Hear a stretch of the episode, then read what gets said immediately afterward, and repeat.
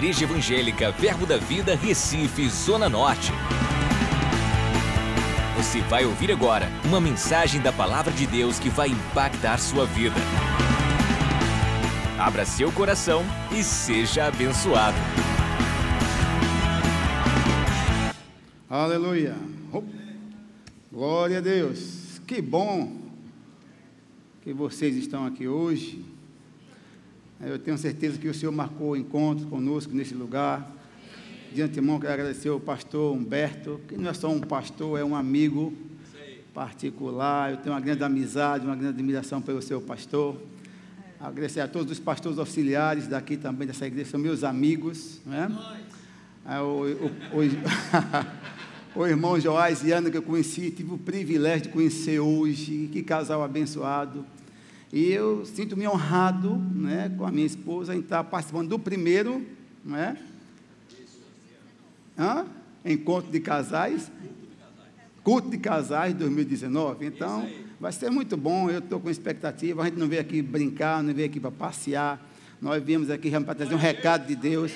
E eu já peço de antemão que vocês aí sentados comecem a, a considerar, considerar, o que eu estou falando. Guarda tudo que você sabe, que você aprendeu debaixo da cadeira e deixa Deus comunicar o que Ele tem para você. Porque eu tenho certeza que você não vai sair daqui do mesmo jeito que você chegou. Isso eu tenho certeza absoluta. Ninguém vai sair daqui do mesmo jeito. Como também vocês não vão se arrepender em ter vindo hoje. Amém? Eu sei que Deus vai falar, porque o maior interessado em ver casais andando no sucesso é Ele. Amém? Amém? Mas minha esposa vai, vai começar. Agora eu vou deixar que ela dê uma palavra e depois eu venho, não é? Pastor, você quer saber qual é o tempo? Deixe para mim uns 10 minutos.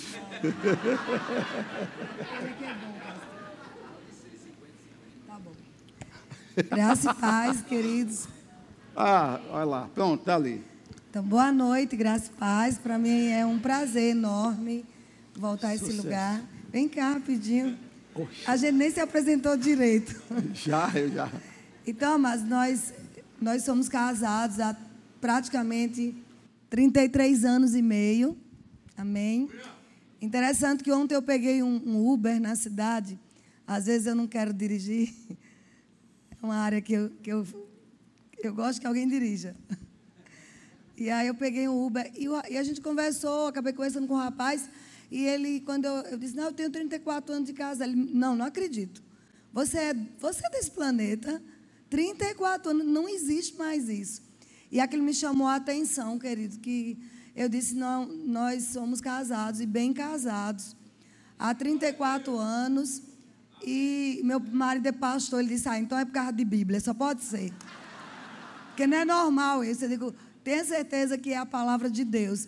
E ali foi um- uma boa conversa, mas me chamou a atenção o fato dele ficar assim, admirado de que ainda encontra pessoas com mais de 30 anos de casados. E acredito, queridos, que Deus quer que essa, essa taxa aumente. Amém? Que não seja um caso isolado, mas inúmeros casos. Então, nós somos, temos 30, e- quase 34 anos, casamos em 86. Eu tinha 19 anos, ele 24. E foi tudo muito novo na nossa vida, muito cedo. Depois de sete anos de casado, Jesus entrou em nossa vida. Então, radicalmente mudou a, a, a, a visão que nós tínhamos de casamento. Era um casamento muito conturbado, a despeito de nos amarmos, mas nós brigávamos muito, eram temperamentos fortíssimos. Eu tenho um temperamento forte. Ele é calado, mas aquele que mata na unha. Era assim, alguém conhece? Aqui você vai ouvir muita transparência. Aqueles calados, quem sabe, uns- quem conhece mulher, uns calados, mas que mata a mulher na unha. Ele era assim, era, amém? Todo dia está sendo tratado. Como eu também. Mas a, a boa notícia é que eu começaria tudo de novo. Glória a Deus. Então, mas após Jesus entrar em nossa vida, radicalmente mudou a história do nosso casamento. Então, aos sete anos, então são 26 anos praticamente que a gente serve ao Senhor. e daí houve uma mudança radical. Né? E Deus nos usa hoje para ajudar casais. Temos duas filhas casadas já, estamos sozinhos agora. Temos só John, que é o nosso cachorro. É, temos dois netos, né? É importante fazer essa. para vocês entenderem que é possível.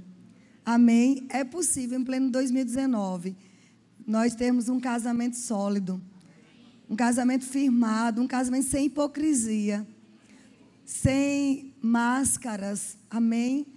E o que a gente puder fazer para passar para vocês é, essa visão, por como é que a gente consegue isso, nós vamos fazer. Tá bom? Então ele vai sentar. Na verdade, ele é quem tem essa unção muito forte. Eu aprecio e respeito essa unção que Deus deu a ele de restaurar casamentos, de tratar com famílias.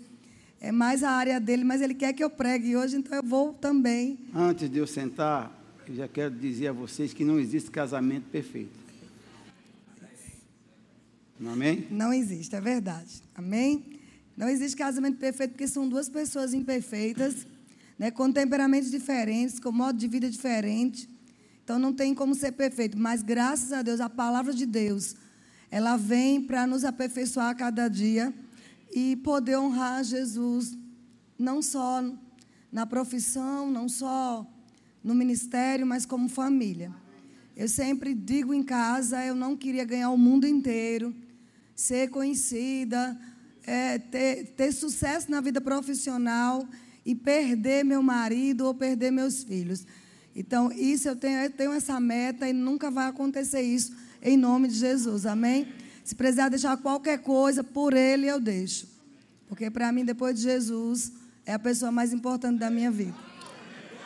Amém. então, queridos, como ele pediu para que eu começasse, veio no meu coração quando um, um, um assunto muito que é, que é muito importante na minha vida. É, que, duas questões importantes que eu acho que deve haver no casamento. E que a primeira é a questão financeira. Amém? Há uma, há uma estatística nos Estados Unidos, interessante, que é um país desenvolvido, um país rico, mas existe uma estatística de que mais de 70% dos divórcios são em decorrência da questão financeira, em razão de dívidas. Até se usa muito um adágio popular, até que as dívidas nos separem. Eles usam isso. E, infelizmente, queridos, no nosso país também não é muito diferente. Dívidas têm trazido estresse no casamento na, na questão familiar, no relacionamento. E eu quero rapidamente testemunhar, como eu disse a Raimundo, eu vou testemunhar algumas coisas que nós superamos pela palavra e que acredito que possam ajudar. Sabe, nós já tivemos em nosso casamento, nós já éramos crentes há mais de cinco anos, de uma certa denominação, onde eu aprendi muita coisa lá, mas eu não tinha, nós não tínhamos revelação em outras áreas. E a área de dinheiro era muito complicada para nós. Então, o que acontecia? Raimundo precisou, Raimundo ficou desempregado por um tempo. E daí surgiu uma proposta para ele fazer uma sociedade. Nós já éramos cristãos, mas aí ele se associou com alguém que não era crente. E daí, mas veio uma bola de neve, porque quando a, a, as coisas começaram a piorar, era uma oficina, né, de escapamento. Parecia assim uma coisa tão, tão boa, mas virou assim um, um, um inferno na nossa vida. Porque ele começou a afundar em dívidas e o salário que eu ganhava, eu, te, eu tinha que investir nessa empresa para não ver meu marido desempregado em casa. E nesse processo a gente adquiriu muitas dívidas. Nós estivemos, queridos, em mãos de dez agiotas. Dez agiotas, nós tivemos, na época eu era funcionário do governo federal, então eu tinha é, cheque ouro do Banco do Brasil. Isso há cerca de quase 22 anos atrás. Mais ou menos uns 22 anos atrás. E entrei em, em empréstimos no banco, CDC, não sei nem se existe mais isso, era CDC, cartões de crédito, enfim, nós, nossa vida ficou uma bola de neve, financeiramente falando. E o que sustentou nosso casamento era o lema que eu tinha dentro de mim, que eu não queria me separar. Do dia que eu recebi Jesus, eu decidi que eu não ia sofrer divórcio. Amém? É uma escolha, amados. É uma decisão.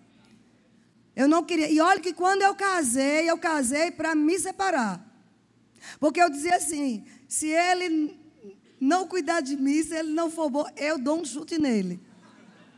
Eu já eu fazia serviço social, já estava concluindo o curso de direito. Então, na minha cabeça, eu não tinha Cristo ainda, certo? Foram sete anos sem Jesus. E eu fazia universidade, então eu tinha um bom emprego. Então, eu trabalhava para qualquer coisa que ele fizesse, eu largava esse homem. Afinal de contas, eu tenho o meu dinheiro. Afinal de contas, eu tenho a minha profissão. Eu vivia com esse propósito.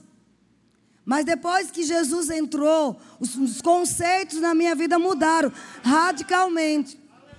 E aí, vendo aquele homem na sarjeta, Deus tratou comigo. Não são as dívidas dele, agora as dívidas são nossas.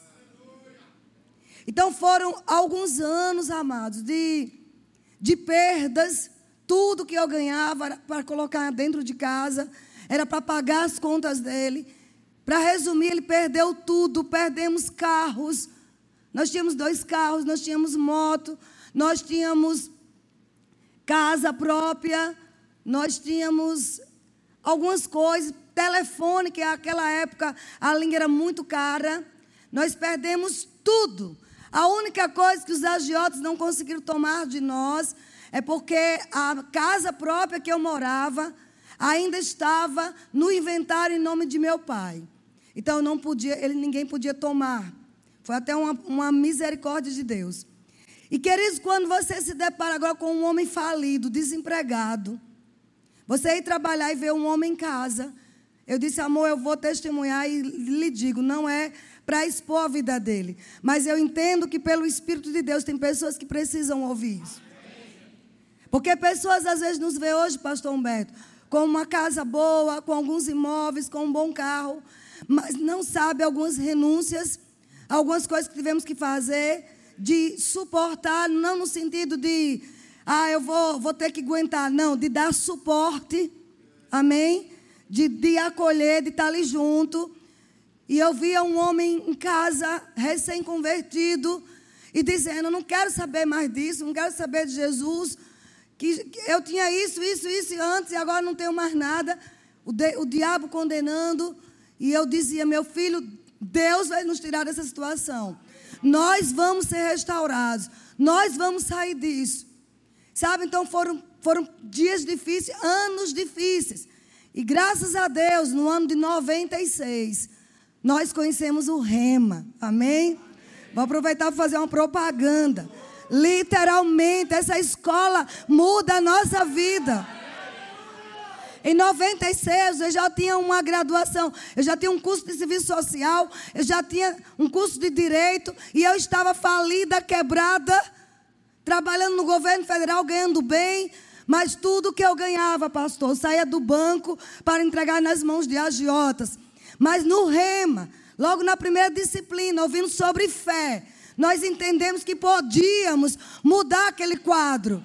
Sabe que aquele Deus que, que, que, era, agora, que era nosso Pai, Ele também se importava em restaurar nossas finanças.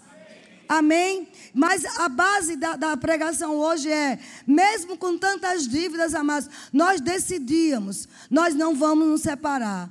Sabe, um não vai acusar o outro. Não sei quem foi que fez as dívidas, se fui eu, se foi ele. Fomos nós dois. Nossas dívidas, assim como nosso nossos imóveis hoje, assim como o nosso, nosso dinheiro, nossos patrimônios. Naqueles dias eram nossas dívidas. E nós juntamos a nossa fé no Senhor, orávamos juntos, orávamos em concordância, crendo, amados, que Deus ia nos restaurar. E pouco a pouco, Nós começamos a fazer algo que às vezes pessoas têm pânico como família, algo chamado orçamento. Nós começamos a sentar e fazer, mesmo num papel anotado, quanto ganhávamos, quanto devíamos. Colocava no, no quadro, colocava no, na guarda-roupa. Lembra disso? As nossas dívidas e nossas receitas. E liberando a fé para encontrar favor com aqueles agiotas. Chegamos num ponto que, ora, um dia o Senhor falou: use a autoridade que você aprendeu na disciplina o nome de Jesus, que hoje é a autoridade do crente. Use contra esses espíritos avarentos. E nós usamos, amados. E fomos até aqueles agiotas um por um. E dizíamos assim, eu e ele, porque não era a dívida dele, também era minha, era nossa. Estão comigo? Quantos casais temos aqui? Se houver dívidas, são nossas. Então nós dois vamos crer. Nós dois vamos orar. Nós dois vamos pagar as dívidas. E eu lembro que usamos a autoridade do nome de Jesus. E ao chegar lá, todos eles, sem exceção, se rendia a este nome. E dizia assim: só me paga o principal. Foram dois anos, amados, envolvidos com dez a dia, dois anos já estudando a palavra da fé. Mas dois anos também sendo treinado até orçamento a não comprar sem poder, mas crer que viria. Sabe, a gente, a gente orava e as coisas chegavam. Fazer um orçamento e um propósito que nós não íamos gastar além do que nós não podíamos, nós não, não íamos comprar o que não era necessário, porque nós tínhamos um alvo, pagar as dívidas. Amém? Naquele orçamento, nós começamos a eliminar cartões de crédito, eliminar dívidas em banco, e para a glória de Deus, nós conseguimos, queridos. As dívidas não acabaram no nosso casamento. Afinal de contas, esse homem que estava endividado é o mesmo homem que pagou minha faculdade. Por que, que agora eu estava ganhando tão bem e eu não chegaria junto dele? Estão comigo? Então, alguns hábitos nós tivemos que mudar de comprar coisas sem necessidade, porque nós tínhamos um propósito. Vamos quitar nossas dívidas. Amém? Sem acusação. Nunca ele me acusou, nem eu o acusei. Porque nós entendíamos que, que tinha uma aliança entre nós. E eu acreditava, amados. E é outro ponto que eu quero falar nessa noite. Efésios 5, 22 em diante, vamos lá. É um texto que mulher não gosta muito de ouvir. Amém? Mas há uma necessidade. Efésios 5, 22, quantas mulheres estão aqui? Depois que você ouvir esse meu testemunho, mulher, você vai desejar. Diga desejar. desejar. Ser submissa. Meu Deus. Deixa eu fazer uma brincadeirinha. Quem quer dinheiro? Diga, desejar ser submissa. Amém. Paulo diz aqui às mulheres, verso 22, sejam submissas ao seu próprio marido como ao Senhor. Amém? Queridos, não é fácil, submissão não é fácil, queridas. Quem disser que é fácil não sabe o que é ser submisso. Porque submeter-se é você ter uma vontade, você ceder a sua vontade a outro, que está investido de autoridade. E num casamento, seja você noivo que esteja para entrar em um casamento, seja você casado, em um casamento, Deus colocou ordem, colocou regras de autoridade. E num casamento, o homem é o cabeça. Amém? O homem é que deve ter a última palavra. E não é fácil ser submissa Sabe, quando é uma mulher assim, tem mulheres mais tranquilas, mais pacatas, mais donas de casa. Mas tem mulheres que são treinadas para mandar. Tem mulher, pastor, que é treinada para liderar. Estão comigo? São treinadas para ser chefe. E aí, como é que fica a coisa? Eu sou uma dessas. Eu fui treinada a minha vida inteira para liderar. para homem não, eu não ficar embaixo de homem nenhum. Porque eu tive um pai que não era presente. Então a figura masculina para mim era uma figura que ou eu amava ou deixava. Não, alguém já viu essa frase? Ame ou deixe. Então eu não, eu não queria saber de homem mandar em mim. Pela história de vida que eu tive de criança, de adolescente, de não ter uma figura forte em casa e ter que eu assumir muito cedo uma casa. Estão entendendo? Doze anos eu fui trabalhar para sustentar a família. Aos 15 eu já assumia a minha mãe, minhas filhas, com feira, com tudo. Eu não sei o que é adolescência, eu não sei o que é ser jovem. Aos 17 conheci Raimundo, né, me apaixonei por ele. E aos 19 casei. E Raimundo é muito tranquilo, muito calmo. Ele é pacífico. E eu, aquela mulher, treinada para mandar. Aí fiz duas faculdades, vocês vão entender onde eu quero chegar, porque tem muita mulher como eu. Aqui, como eu era. Então eu eu dizia não. Ele, eu tenho meu dinheiro, eu tenho meu trabalho, então eu faço do meu jeito, até conhecer Cristo. Então eu fui treinada assim. Quando eu vi na Bíblia que dizia que mulher tinha que ser submissa, eu digo, isso está errado, tem alguma coisa errada aqui. Que é, o que é ser submissa? Quer dizer, um homem vai ter um homem mandando em mim. Eu já era casada, querida. Mas eu não aceitava, não. Tinha que ser como eu queria, do jeito que eu queria. Só que Deus tinha um propósito com a minha vida, como tem com todos aqui, mas tinha algo especial comigo. Independente de profissão, Ele tinha chamada comigo. E o Senhor começou a tratar comigo. E não é só pelo fato de, de ter um ministério, é pelo, pelo fato de ter um casamento sólido, abençoado, ajustado. Um casamento onde as filhas nos vissem como referencial. Porque eu vou lhe dizer, queridos, nós podemos até hoje, graças a Deus, pregar sobre casamento na frente das nossas filhas e elas nos aplaudirem. Elas dizem por todos os lugares: quero ter um casamento como o do meu pai e da minha mãe. Mas isso não foi de um dia para uma noite, foi uma conquista com a palavra.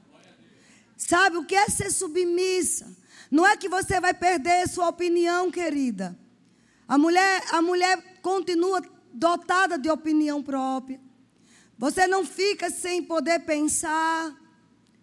Nós não perdemos o nosso cérebro, não. A capacidade de, de ter ideias, de ter nossas opiniões. Mas é saber quando chega a parte do homem, saber que por Deus, instituído por Deus, a última palavra é dele. Porque Paulo diz: sejam submissos ao seu próprio marido como ao Senhor. Essa parte de como ao Senhor é tudo. Porque quando nós passamos a olhar para o marido, ele pode ser um homem sem tanta inteligência, ele pode ganhar menos que você, ele pode não ter muita cultura, ele pode ser aquele homem quietinho, você é eloquente. Mas quando você olha que é como ao Senhor, e você ama ao Senhor, você vê naquele homem um manto que só foi Deus que colocou. E nós respeitamos, amados. Esse marido não é porque talvez ele seja o melhor do mundo, ele faça tudo que a gente quer. Tudo consiste nessa palavra como ao Senhor. Por causa do Senhor, eu aprendi a me submeter. Às vezes pessoas pensam que eu mando nele. Só vai ficar lá em casa um dia. Para saber que isso não é verdade. Primeiro, queridas, quando um, uma mulher crente, e se tiver um chamado, tentar mandar em um marido, a unção não flui. Deus não unge em submissas. E submissão vem do coração. Você quer rodar a baiana, como diz lá na minha terra, sabe? Não sei como é que, que diz. Mas você cala e deixa ele falar. Deixa ele ter a última palavra, porque ele tem o manto do Senhor. Mas, Vânia, isso é, isso é ser idiota, não é não, querida. Quando você, olha o que, é que Paulo diz, ele diz, porque o marido é o cabeça da mulher, como também Cristo é o cabeça da igreja, sendo este mesmo o salvador do corpo. E ele continua dizendo, no verso 25, ele diz: Marido, amai as vossas esposas. Por cinco ou seis vezes, nesse contexto, Paulo diz, para o marido amar a esposa. Mas lá no 33, vamos lá rapidinho. Ele fala assim: Não obstante vós, cada um de per si, também ame a própria esposa como a si mesmo, e a esposa respeite o marido. Por quase seis vezes, Paulo, pelo Espírito Santo, porque Paulo consta que ele não casou, mas ele tinha o Espírito de Deus, e por revelações ele trouxe instruções de como seria uma família cristã. Amém?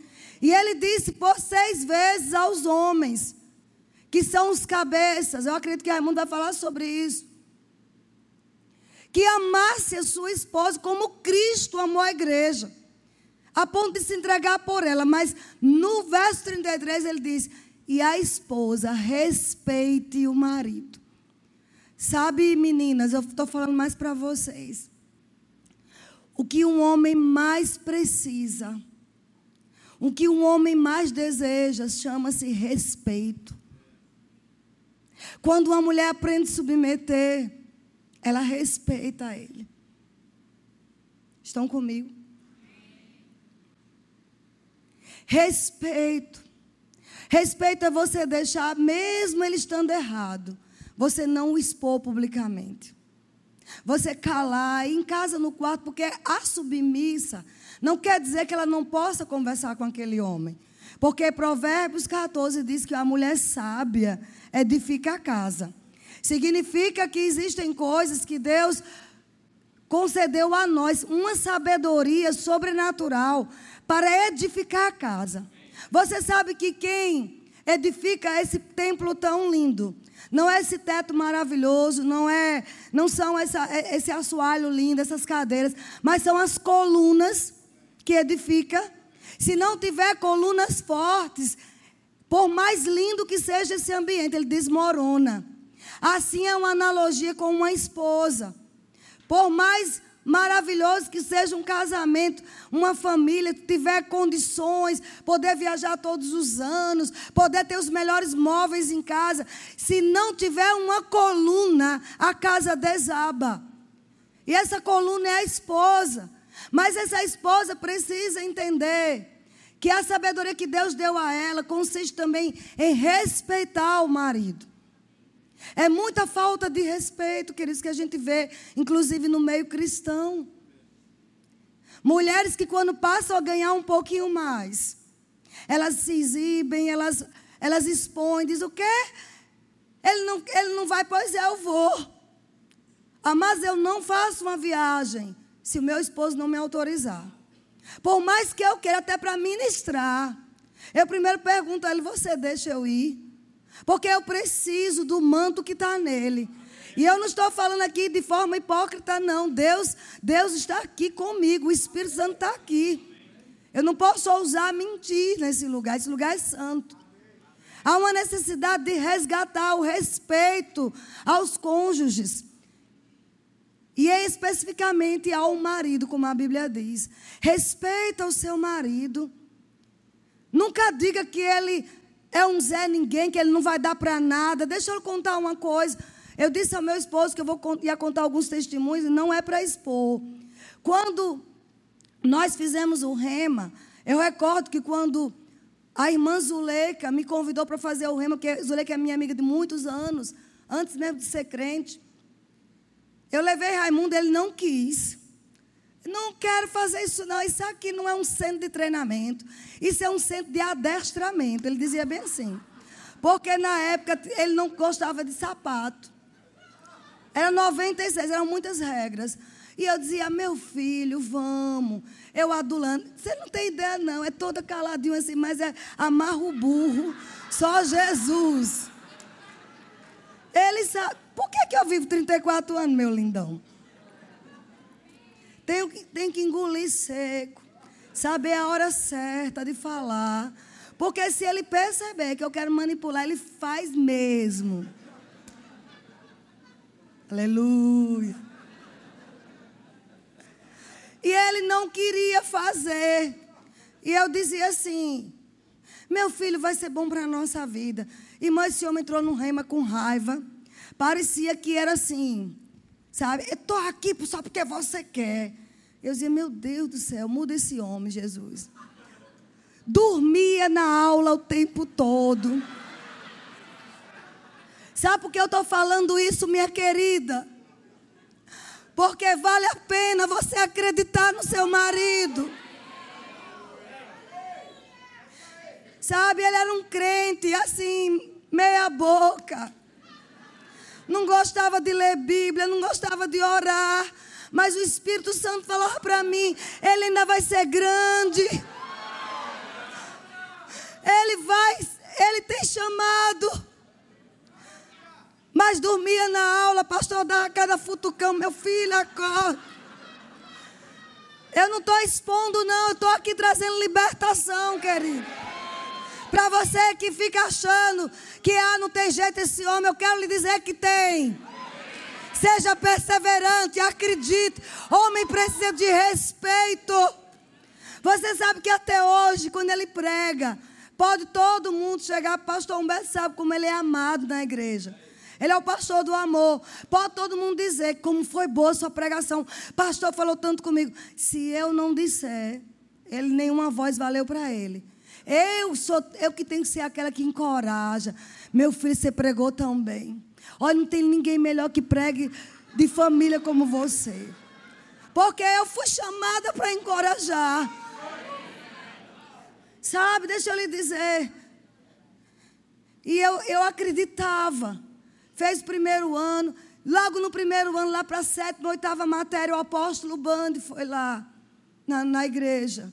Foi pregar para nós, lá foi ensinar, lembra? Quando olhou esse homem, chamou o pastor nosso na época e disse: Fica de olho nele. Porque esse rapaz, ele tem um chamado pastoral muito forte. Ele era presbítero de uma certa igreja. Aí você olhava assim, como é que esse homem tem chamado pastoral? Não gosta de ler Bíblia, não gosta de orar, vai a pulso para o rema. Irmã, a vontade que tinha era de expor tudo isso, mas eu calava. Eu não queria ganhar o mundo inteiro. Ganhar tanta gente para Cristo, ser aquela mulher já conhecida que pregava e, ser, e não ganhar meu marido. Eu quero te encorajar a investir no seu marido, queridas. Porque eu, eu te digo, há recompensas. E graças a Deus ele formou. Aí foi chamado, se escondia do pastorado. Uma vez pastor Mauri pregando na igreja, lá na última cadeira. Quando saiu daquela igreja que foi para cá, ele dizia assim: só estou aqui por sua causa. Eu não quero saber de nada. Lá eu era presbítero, que eu não quero nem pegar numa vassoura. Eu vou ficar lá no fundo da igreja. E eu, meu filho, não fui eu que lhe trouxe. Foi Deus que falou com você. Você está me culpando. Mas para todo mundo eu não expunha isso. Não era assim? Era demais. Meu galadão é grande, meus amigos.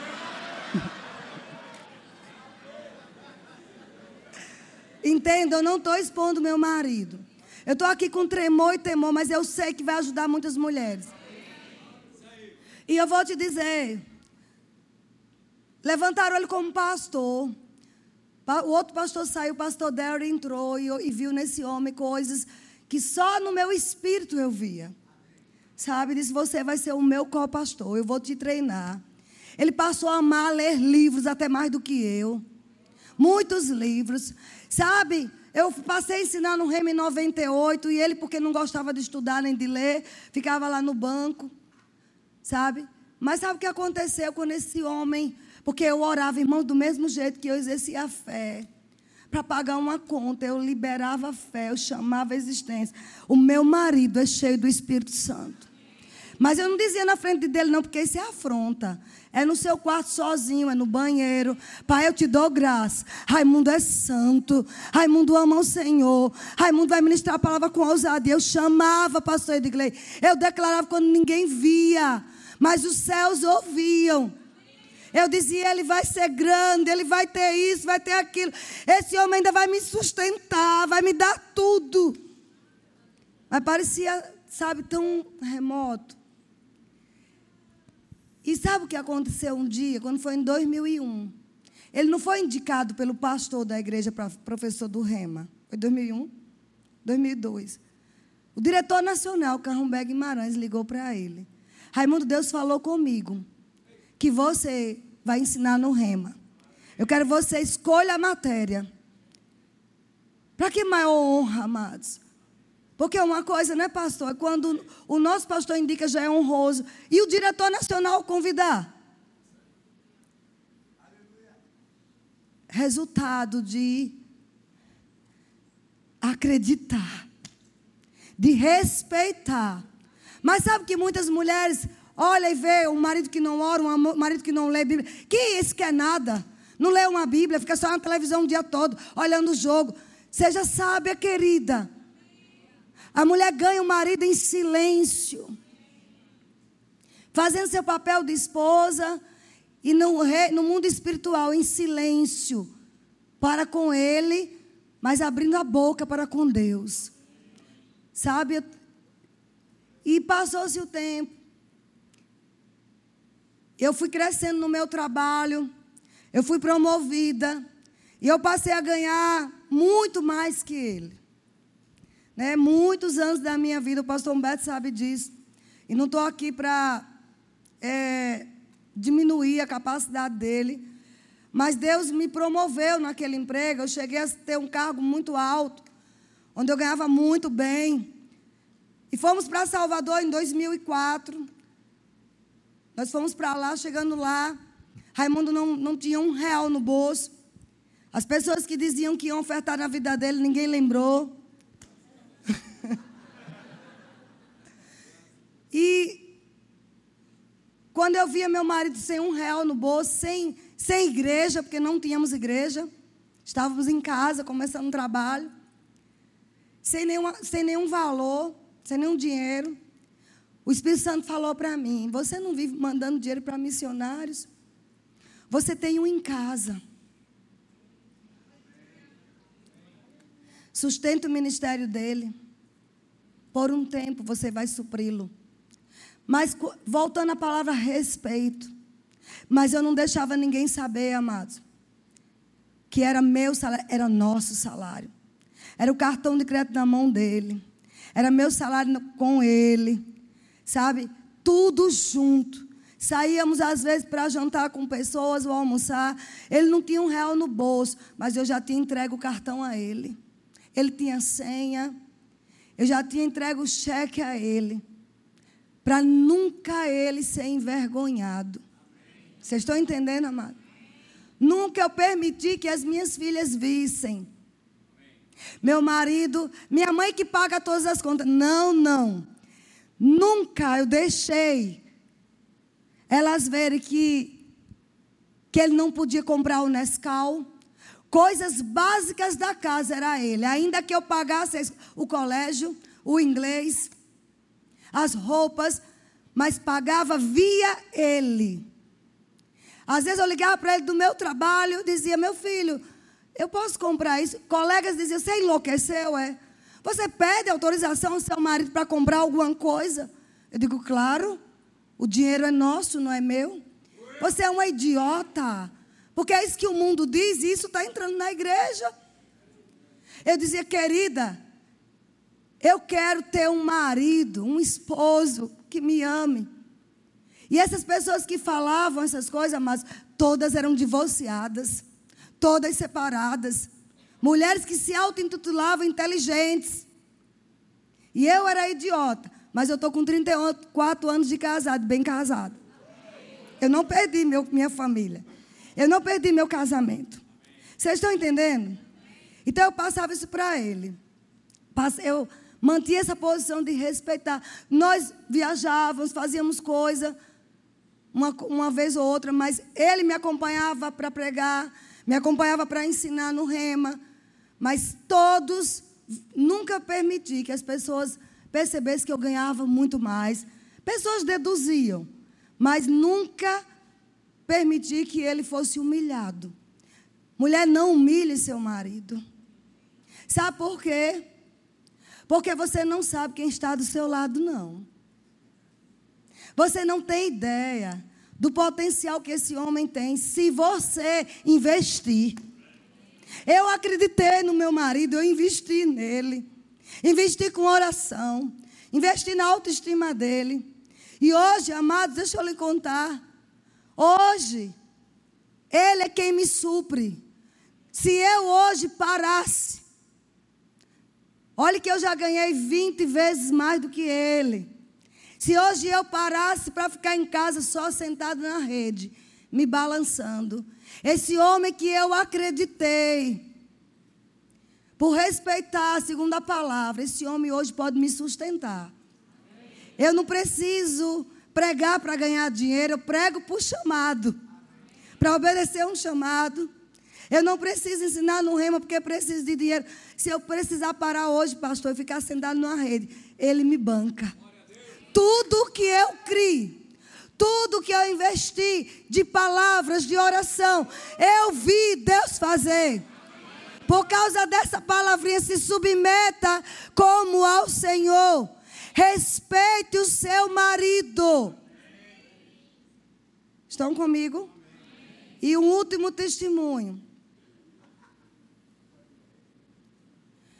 Há um ano atrás, aproximadamente um ano e meio atrás, nós queríamos comprar o apartamento que nós moramos. Presta bem atenção, mulher.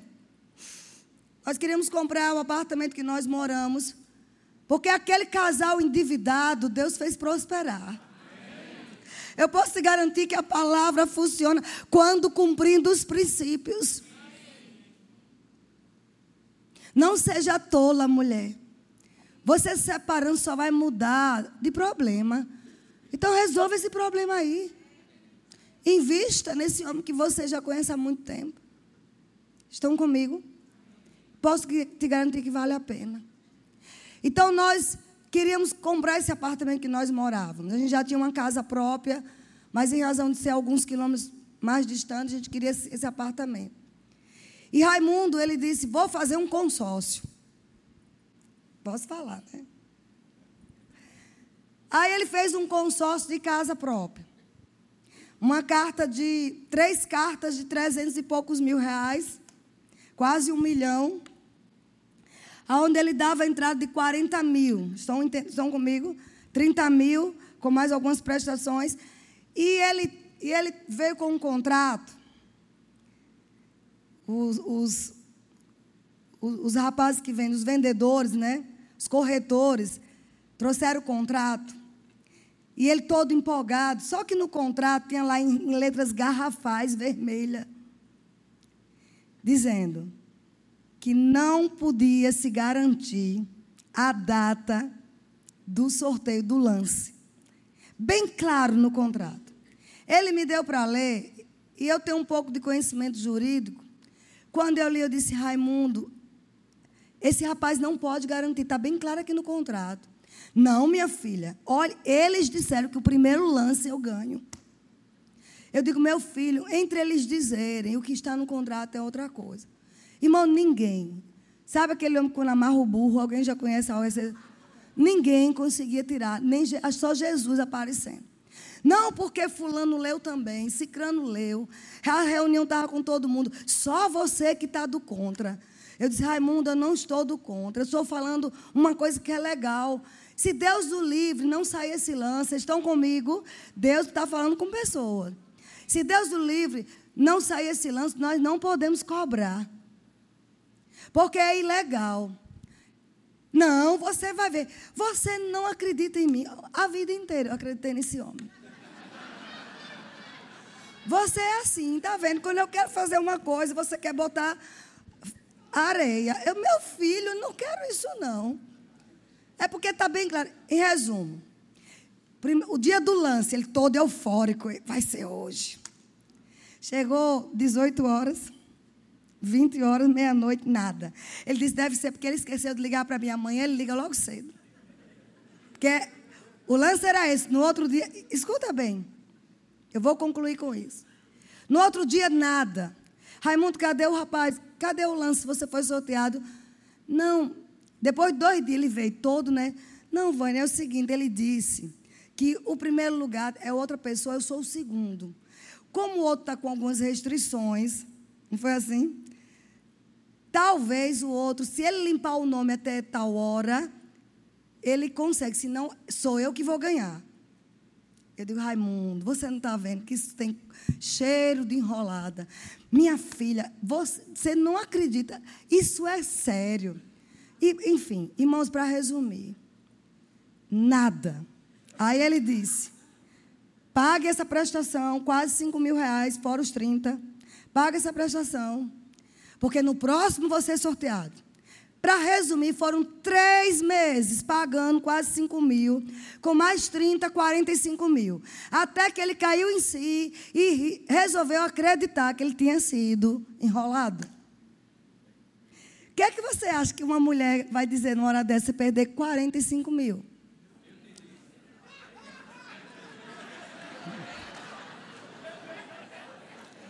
Pastor Edgley, a língua coça para dizer aquela célebre palavra. Eu te avisei. Eu te disse. Você não quis me ouvir. Irmãos, eu estava com um discurso pronto. 45 mil. Todas as minhas economias. Estava lá. Nossas. Ele disse que é nosso. Nossa. Estava lá. Estão comigo? Quando eu estava com o discurso pronto, o Espírito Santo disse: Fique calada. Irmão, só podia ser ele, porque eu tinha um discurso pronto. Ele não me ouviu nem como esposa, nem como alguém conhecedora de lei. Ele não me ouviu de jeito nenhum. O Espírito Santo disse: fique quieta. Basta a condenação do diabo. Eu me vi como segunda Crônicas 20. Fique parada e veja a salvação que eu vou te dar. A língua coçava. Ah, minha irmã. E de vez em quando via um. E aí? Os amiguinhos das pileirinhas, né? E aí? Conseguiu, só foi sorteada. Aí eu, a língua coçava. Pergunta aí a ele.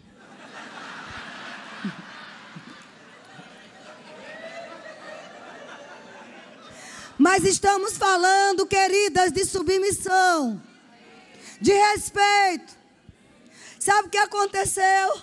Passado dois meses, menos de dois meses, o proprietário daquele apartamento nos chamou e disse: Eu estou indo embora para os Estados Unidos. E eu quero vender a qualquer preço a vocês. Qualquer jeito eu vendo a vocês. Eu disse, fulano, você não sabe que a gente perdeu aquele valor. Porque o fulano também leu o contrato e ele acreditou no fulano, mas em mim não. Você lembra que a gente perdeu? Como a gente vai comprar esse apartamento? Ele olhou para mim e disse assim: Como é que vocês podem pagar? Faça a proposta. Aí o Espírito Santo disse: Lembra que eu te falei para ficar calada? Agora coloque no papel. Aí eu coloquei, irmãos, se ele disse para fazer como eu queria, eu fiz. Fiz a proposta, fiz com ele, chamei, vamos lá, meu filho. Nós fizemos uma proposta de pagar o preço do aluguel. O aluguel que morávamos. E no final do ano dá um certo valor, um bolão. E em menos de sete anos ele está quitado. Vocês estão comigo? E ele aceitou. Ele aceitou. E o Senhor disse: Lembra o que eu te disse? Olha o que eu faço com uma mulher que se submete. Deixa eu dizer uma coisa a você, querida. Você pode até ter razão, mas é melhor ser feliz do que ter razão. Muitas vezes, sabe, a melhor palavra que nós temos, a melhor razão é cala-te. E o Senhor disse para mim: porque você se submeteu, eu favoreci ele. Eu dei favor a ele. Amém. E por causa desse favor, você agora mora em um apartamento que custava quase 2 milhões, nós compramos por 1 milhão 300 e pouco. Em pagar em sete anos, sem juros, sem correção. Só pode ser Deus. Não estou me exibindo, estou falando para você que vale a pena, minha querida, você se submeter. Você calar. Você esperar que Deus peleje por você. Que, porque, mas Deus não perde uma peleja. Quando Ele nos manda calar, nos submetermos, Ele vai nos honrar.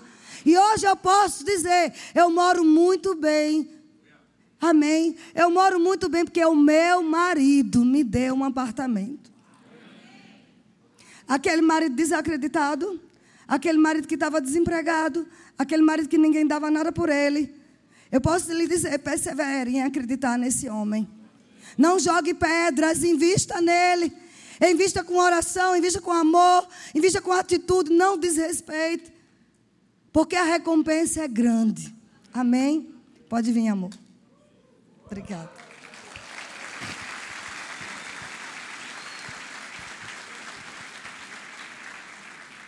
Então, que bom que vocês vieram, já ouvi uma palavra muito boa. Se encerrasse aqui, eu já estava satisfeito. Né? Ah, mas uma coisa que eu não sou é vingativo.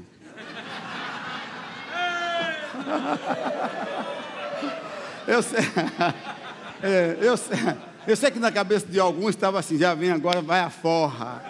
Não, eu não vou, porque realmente tudo que ela falou foi verdade. Ok? Eu assino embaixo. Ah, na verdade, é, eu, Vânia, eu sem Vânia sou a metade. Né? Tudo que eu sou por causa dela, realmente, no âmbito natural. Primeiramente Deus, mas aqui na terra, tudo que eu sou é por causa dela. E realmente aquele homem preguiçoso, aquele homem carnal, não é? Eu era tudo isso. Eu sei que tem alguns carnais aqui, eu estou olhando.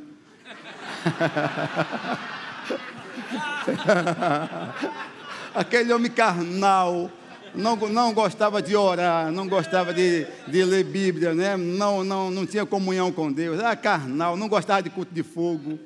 Tudo isso era eu, né? Então, se, eu, se teve jeito para mim, tem para você. Eu sei que aqui tem umas buchinhas também. Eu posso estar olhando e vendo aqui. E, e, e eu sei que enquanto Vânia falava, algumas mulheres estavam assim, fala, Senhor, que o teu servo ouve. Para aguentar Raimundo, só Vânia mesmo, viu? Mas que bom, né? É assim mesmo. Deus pega peças diferentes e une, e lapida e torna em, né? diamantes maravilhosos. É o nosso caso. Eu estou assim, eu estou brincando com vocês, sei que vocês são maravilhosos, mas saiba de uma coisa: tem sempre algo em nós a melhorar. Deixa eu fazer uma pergunta. Eu, tô, eu quero falar um pouquinho para os homens. Não precisa responder. Ah, será que a sua mulher casaria com você hoje novamente?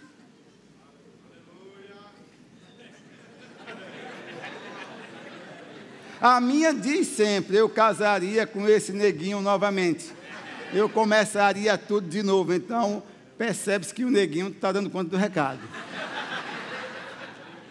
E, eu, eu, eu começo a pensar de vez em quando como nós mudamos. E se não tivermos cuidado, essa mudança ela vai só aumentando, mas mudança para pior. E eu começo a imaginar, eu começo a voltar no tempo, 1800, 1984, 85, né, quando eu conheci Vânia, né, e como eu agia com essa menina, na época, uma menina com 17 anos, eu com 22 anos, como eu agia, e de vez em quando é, é, é, eu sou surpreendido até por ela mesmo me chamando a atenção, que eu estou fazendo algumas coisas que não tem nada a ver com o que eu fazia antes. Quantas vezes, hoje, hoje são seis, seis de abril. Quantas vezes você disse do dia primeiro até hoje que você amava essa mulher? Quantas vezes você chegou para ela e elogiou você, minha filha, eu te amo, eu sou apaixonado por você? Quantas vezes? Percebe que mudamos? E quando você namorava, o que é que você fazia? Você enchia o saco de dizer que amava. E eu posso afirmar que foi uma propaganda enganosa. E alguns abrem a boca e dizem, pastor, mas a minha mulher sabe. Ei, ei, não, não se trata dela saber, se trata de você dizer. E eu pergunto, mocinho, você está confiando em quem? Deixa eu falar algo para você. Se você não elogia mais sua mulher, se você não diz que ama, lá na, na rua vai ter alguém que vai dizer.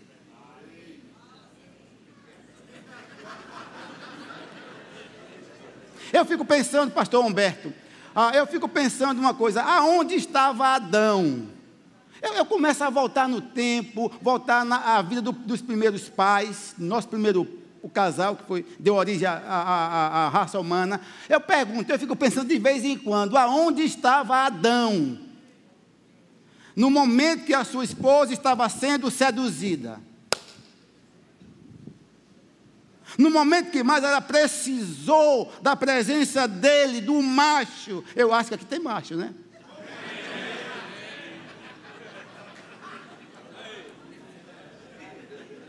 Porque Gênesis 1, 27 diz: Criou, pois Deus o quê? Fez o quê? O homem fez o homem à sua imagem, a imagem de Deus o criou. Homem e mulher, macho e fêmea os criou. Então, Deus criou macho. Só funciona se for macho. Deixa eu falar para você: mulher gosta de homem de pegada.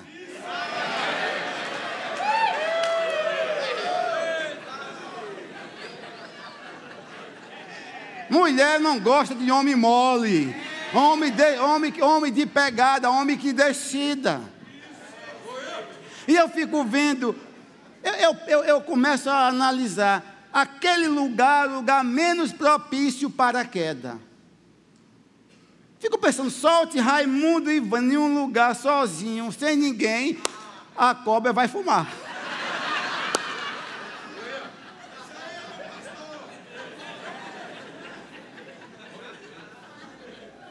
E eu fico pensando, um lugar daquele, com tudo que Deus tinha colocado ao seu dispor. Não é lugar de queda. E eu pergunto, onde ele estava quando a mulher estava sendo seduzida? A mulher precisava da presença dele, ele estava, será que ele estava no mar colocando o nome na, você é grandona assim, uma baleia, baleia. Não, você tem a cabeça assim, é tubarão martelo. Mas Deus tinha dado uma ordem antes, Deus disse a ele, olha, Está aqui, esse está aqui, coloco você aqui nesse jardim.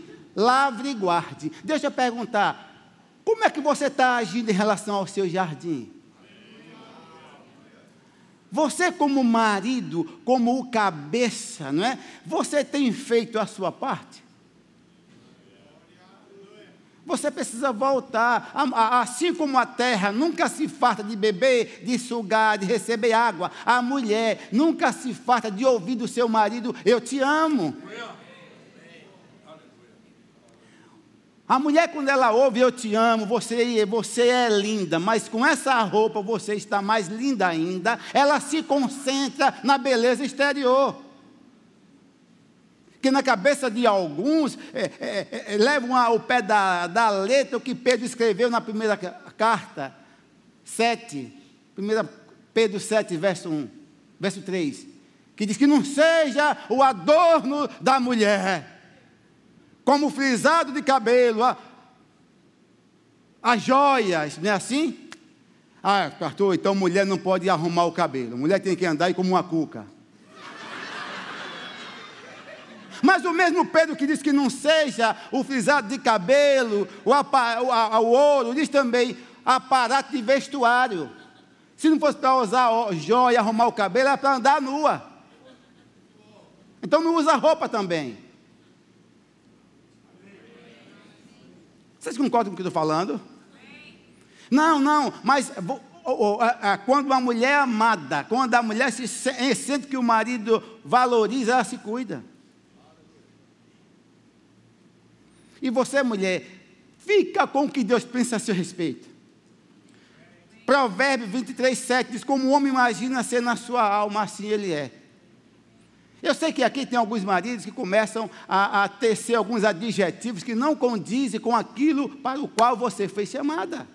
E muitas mulheres absorvem aquilo que os maridos estão dizendo. Não, você foi chamada para ser um sucesso. Porque o homem, às vezes, é o que eu falei, com o passar do tempo, nós perdemos aquela coisa que nós tínhamos quando, como quando namorava antes de uma aliança. Ei, depois, depois de uma aliança, que a coisa deve melhorar.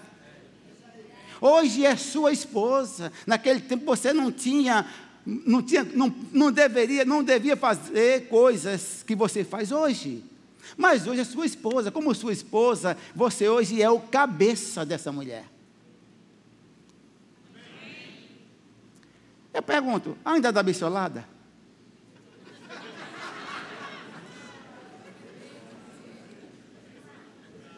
Ah. Deixa eu falar para você. Irmão, eu ensino, é, eu, eu, eu cuido de casais há quase 20 anos.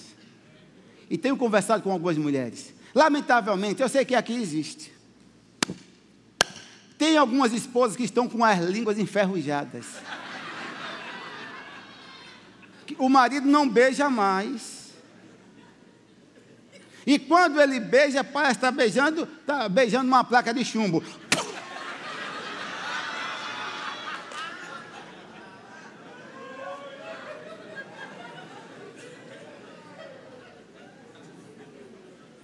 Tem mulheres que estão com saudade daquele tempo. Do tempo que você prometia tudo e você sabia que não ia cumprir nada.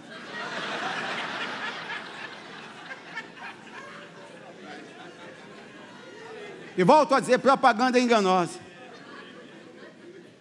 Você deve de vez em quando conversar com a sua esposa. Estou falando para os homens, filha, você casaria comigo novamente? E aguarde a resposta. Eu acho interessante quando está no namoro, né? Quando está namorando, naquele envolvimento todo, começa a prometer, começa a se apresentar, é o cara que é a solução para tudo. Depois que casa,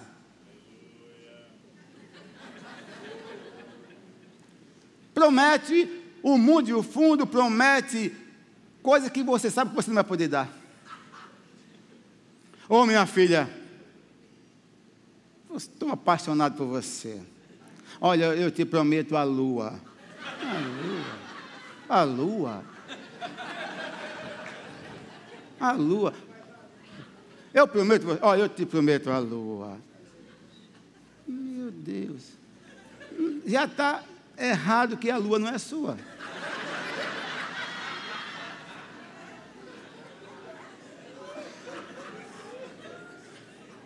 Mas o que eu acho, olha, gente, olha para mim. Eu já fiz um casamento que com 18 dias já estavam separados. Eu fiz um casamento, 18 dias, estava separado. E, e, quando eu fui conversar, no terceiro dia ele dormiu na sala. Agora, só que eu aconselhei esse casal, eu aconselhei esse rapaz. Esse rapaz fez juras de amor para essa moça. E eu sei que aqui, aqui, tem algumas mulheres dizendo: como eu fui enganado.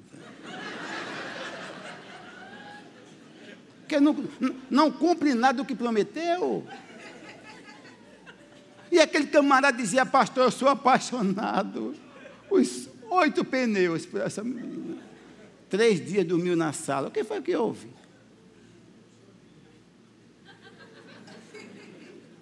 Ah, minha filha, olha, eu prometo que eu sou. Você fez a oração do casamento, no casamento, você fez um voto até que a morte separe. Estarei com você. Mas tem alguns que deveriam rever isso quando pensam em separar. Deixa eu falar, se você está aqui, você está com essa ideia de, de separação, e porque você já está pensando em outro, só vai mudar de bucha. E deixa eu falar, possa ser que esse ou essa que você está querendo botar para fora como ruim, tem uma fila lá fora, aguardando, esperando como bom e boa. E possa ser que o problema seja você. Você, porque essa síndrome veio de lá. Quem te mostrou que estava nu? O óbvio deveria ter sido: não, eu desobedeci ao Senhor e aceitei comer do fruto. Mas não, a resposta foi acusativa. A mulher. E o Senhor me deu como esposa, me deu e eu comi. De certa forma, ele acusou Deus, porque ele não disse: Senhor, eu errei, porque eu sou o cabeça. Deixa eu falar. Essa posição de cabeça não foi nós que quis, quisemos assumir, foi a prova a Deus colocar, então você tem que agir como cabeça. E ser cabeça não é ser um ditador, ser cabeça não é ser um tirano. Não, a maior característica de um cabeça é cuidar. É proteção, pastor Humberto. Proteger, é amar. Essa é a maior característica de um cabeça. Deus colocou, nos colocou nessa posição, e, e essa posição é, é, é, ela, é, ela é, ampla. Eu, como cabeça, tenho que olhar como minha esposa está andando. Eu tenho que prestar atenção na minha esposa, tenho que ter cuidado com ela, porque eu sou responsável por ela. Quando namorava, eu fazia qualquer coisa para estar perto. Eu andava 10 quilômetros a pé. Ficava até meia-noite na casa dela e não tinha mais onde, eu voltava a pé 10 quilômetros, não tinha carro. E por que depois que casa nós mudamos tanto? Não, é, é, é, essa posição é uma posição totalmente errada. Eu, eu, eu quero hoje ser melhor do que antes. eu não quero ser bom para todo mundo e ser péssimo para ela. Mas de vez em quando eu sou surpreendido agindo de uma forma inacreditável, com grosseria. Sou o único pato na lagoa. Aí, mas ela fala comigo. E eu entendo. Aí eu paro e eu penso, meu Deus, realmente. E eu volto a, minha, outra, a mesma posição que eu tinha antes. Nosso papel é cuidar. Não é mandar tem alguns homens, quando descobrem que é a cabeça, dizem, agora, Dona Maria, você vai, vai ver se aguente. Eu sou o cabeça. Não é isso.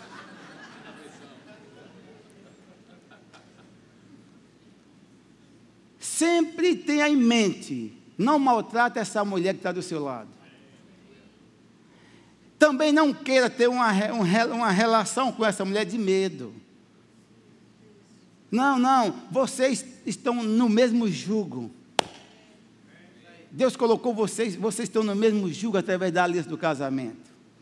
Ela tem que ter a liberdade de conversar com você, de dizer quando você errou. Não mandar em você, também honre as calças que você veste. Honre essas calças. Como eu falei, mulher não gosta de homem mole. Homem, ela gosta de homens que, homem que decida. Você entende o que eu estou falando? Honre essas calças. Ah, quem tem a última palavra na casa é sua, rapaz. Você é, você é o líder, é o cabeça, você vai dar direção a essa família. Aprove a Deus colocar você nessa posição. Então não deixa a mulher mandar. Há, há uma tendência, se você baixar a guarda, ela monta. Mulher gosta de mandar. É natural. Se você deixar, ela manda. Se bem que eu entendo, até eu entendo, eu entendo e vocês vão concordar comigo, a mulher, ela manda no marido 90%. Cadê os homens que são mandados 90%? Só eu que levantei mais dois ali. Mas todos vocês, inclusive você, pastor Humberto, deveria levantar a mão. Pastor Edgley, você podia levantar a mão também. Toda mulher manda 90% no marido. Agora, a questão é que elas querem mandar 100, aí não dá. Você já viu quando a mulher chega para você, meu filho quer ir no shopping? Você pega o carro, vum, vai no shopping. Chega no shopping, meu filho, quer ir no salão. Você, vum, para o salão. Do salão, meu filho, eu quero ir para casa de mamãe. Você, vum, para casa de mamãe. Meu filho, lá na casa da minha prima, você, meu filho, olha, eu quero. Ah, lembrei, eu preciso voltar lá no outlet para comprar uma roupa. Você, ó, eu estou cansado. Não faz nada que eu quero. Não faz nada que eu peço.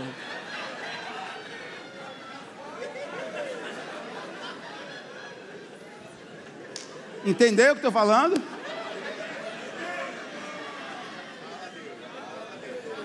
É exagero. Faz tudo, 90%, mas quer 100. Ai, 100 não dá. 100 não dá. Eu quero abrir a palavra, talvez ver aqui para o telão. 1 Pedro 3, 7. 1 Pedro 3, 7. Quem sabe o que está lá? Chegou? Maridos, tem marido aqui? Vós igualmente vivei a vida comum do lar com discernimento, tendo consideração. Tendo o quê? Consideração. consideração. Essa palavra não pode sair desassociada da nossa vida de casado. Tendo consideração para com a vossa mulher, como parte mais frágil. Tratai-a com dignidade, porque sois juntamente herdeiros da mesma graça de vida para que não se interrompam as orações. Mas tem uma versão que eu gosto mais. Tem uma versão que diz: marido, coabite com ela, com entendimento. Eu posso falar das duas, ok? Vamos tratar um pouquinho dessa versão que diz: marido, ah, é, é, viva a vida comum do lar com discernimento. O que é viver uma vida comum do lar com discernimento? Por que foi que Deus colocou isso para nós que somos maridos? Porque tem muitos maridos que vivem uma vida nula, distante. E às vezes é um marido se envolve com, com trabalho, tem vários empregos, mas a mulher não tem ele perto. E eu digo mais, ela está viúva com o miserável na mesma casa. E a pior viuvez não é aquela que a mulher reconhece, vem a lembrança, meu marido morreu, está a sete palmos, ou dentro de uma gaveta, mas que homem maravilhoso. Como Epafrodito era um homem amável. Não, a pior viuvez é aquela que ela está 24 horas com ele em casa e está com o morto. Aonde, aonde ficou a língua que dizia que amava, que elogiava, que fazia carinho, usava as mãos para fazer carinho? Talvez hoje as mãos estão muito ocupadas. Talvez hoje, olha.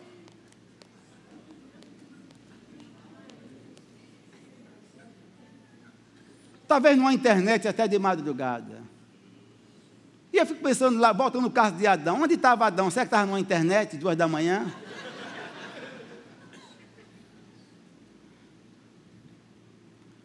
Na hora que ela mais precisou. Eu pergunto, quando sua mulher mais precisa de você, você está presente? Não basta você dar presentes. Ela quer um marido presente um marido que comunga, que participa da criação dos filhos. Não aquele marido, quando a criança faz uma coisa errada, ai, seu filho! Cuida do seu filho. Ei, ela fez sozinha? Não, nosso filho, nossos filhos. A vida comum do lar já está falando, é uma vida de participação. É injusto, seu cabelo, você ficar em casa sua mulher se acabando numa, numa casa, fazendo os, os afazeres de casa, e você sentado no sofá, só mandando. Quem foi que disse que isso é ser cabeça? Traga isso, traga aquilo, traga isso. Incapaz de ir lá e pegar. Não, não, não, isso não é vida comum do lar. Vida comum do lar é você ir lavar pratos.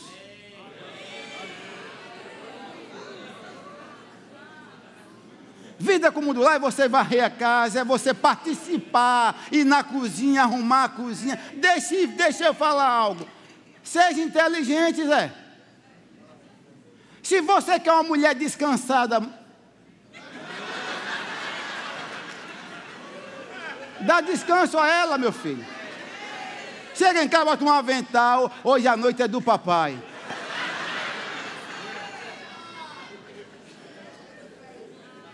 Hoje à noite, minha filha, vem cá, por favor, vai para o sofá, vai para a televisão, vai ler um livro, vai fazer o que for, porque hoje, de flash. Pensando naquilo. Aí o camarada não ajuda, né? Ele disse: viva a vida com o mundo lá com discernimento. Com o mundo lá com discernimento é você perceber a sua mulher tudo, conhecê-la, emocionalmente, espiritualmente e fisicamente. Tem homem que nunca viu uma mulher nua. Estou falando sério. Tem homem que nunca viu a mulher nua. Ele não sabe nada que a mulher tem. Porque nesse tempo ainda tem alguns fazendo sexo através do lençol, do buraco do lençol. Não, mas ele diz: conheça. Vida como lá, o mundo lá com discernimento, perceber claro, conhecer tudo do seu cônjuge. Amém. Amém. É isso que a Bíblia diz: participar, ajudar. Você acha que é correto? Camarada bom de fazer menino. Caso, é, eu sei que aqui na Zona Norte não tem. O que eu vou dizer, aqui em Recife não tem. Mas você acha que é correto? Camarada, três, quatro filhos Dia de domingo de manhã, o culto começa às 10 da manhã. A mulher se acordou cinco ou seis para cuidar desses meninos. Dá banho nenhum, pinta, pintei o cabelo da menina e corre, e o camarada deitado, dormindo, babando e roncando. E o pior, quando se acorda, é nove. Cadê meu café? Cadê meu café? A mulher ainda corre botar o café dele na mesa. Daqui a pouco ele já está com pressa, tem que chegar na igreja para cumprimentar os irmãos. Porque na igreja ele é um arcanjo. E em casa ele é um capeta. E o pior é que as crianças observam isso, os filhos observam isso. Ele não ajuda em nada. Aí, 15 para as 10, já está no carro, bam, bam, vamos! Bora, vamos embora, vai chegar atrasado na igreja. Tem esses ditos. Aqui não, mas no corpo de Cristo tem. E a mulher, ela começa a chorar, ela acha injusto, ela se arrepende de ter casado, agora não tem mais jeito. Deixa eu falar, se está casada, se está solteira, abre bem os olhos. Se está casada, fecha um pouco.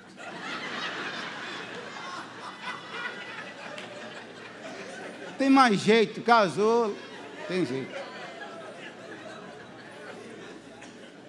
Maldito eu casei com esse traste. Você casou porque você quis.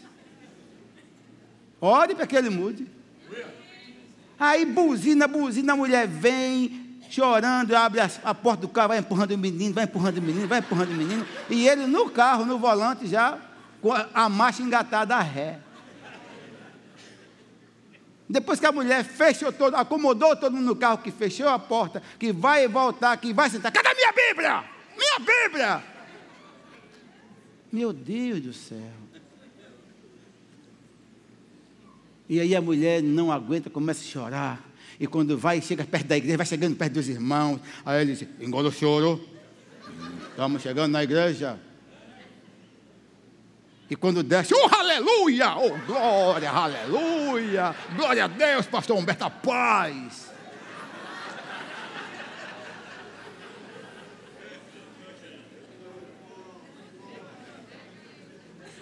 É, conta-se uma história que um, um dirigente de culto pegou o, o, o microfone e foi ler uma parte da. Uma, vou ler aqui uma, essa parte muito importante da Bíblia. Eita, glória, aleluia. Já mudou a voz para a voz do locutor de FM. Aleluia. Amantíssimo Deus, aleluia, oh glória. Ah, Efésio, por favor, igreja. Efésios 5, 25. Ah.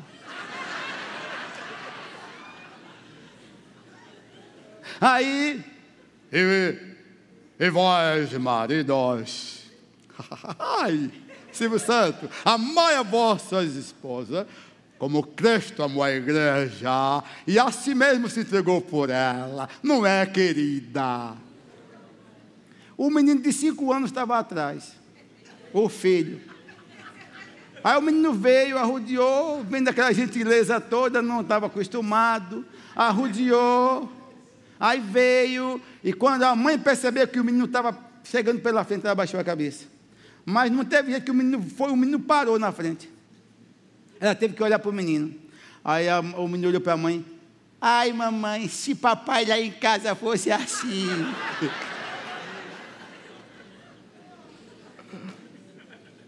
Infelizmente existe isso.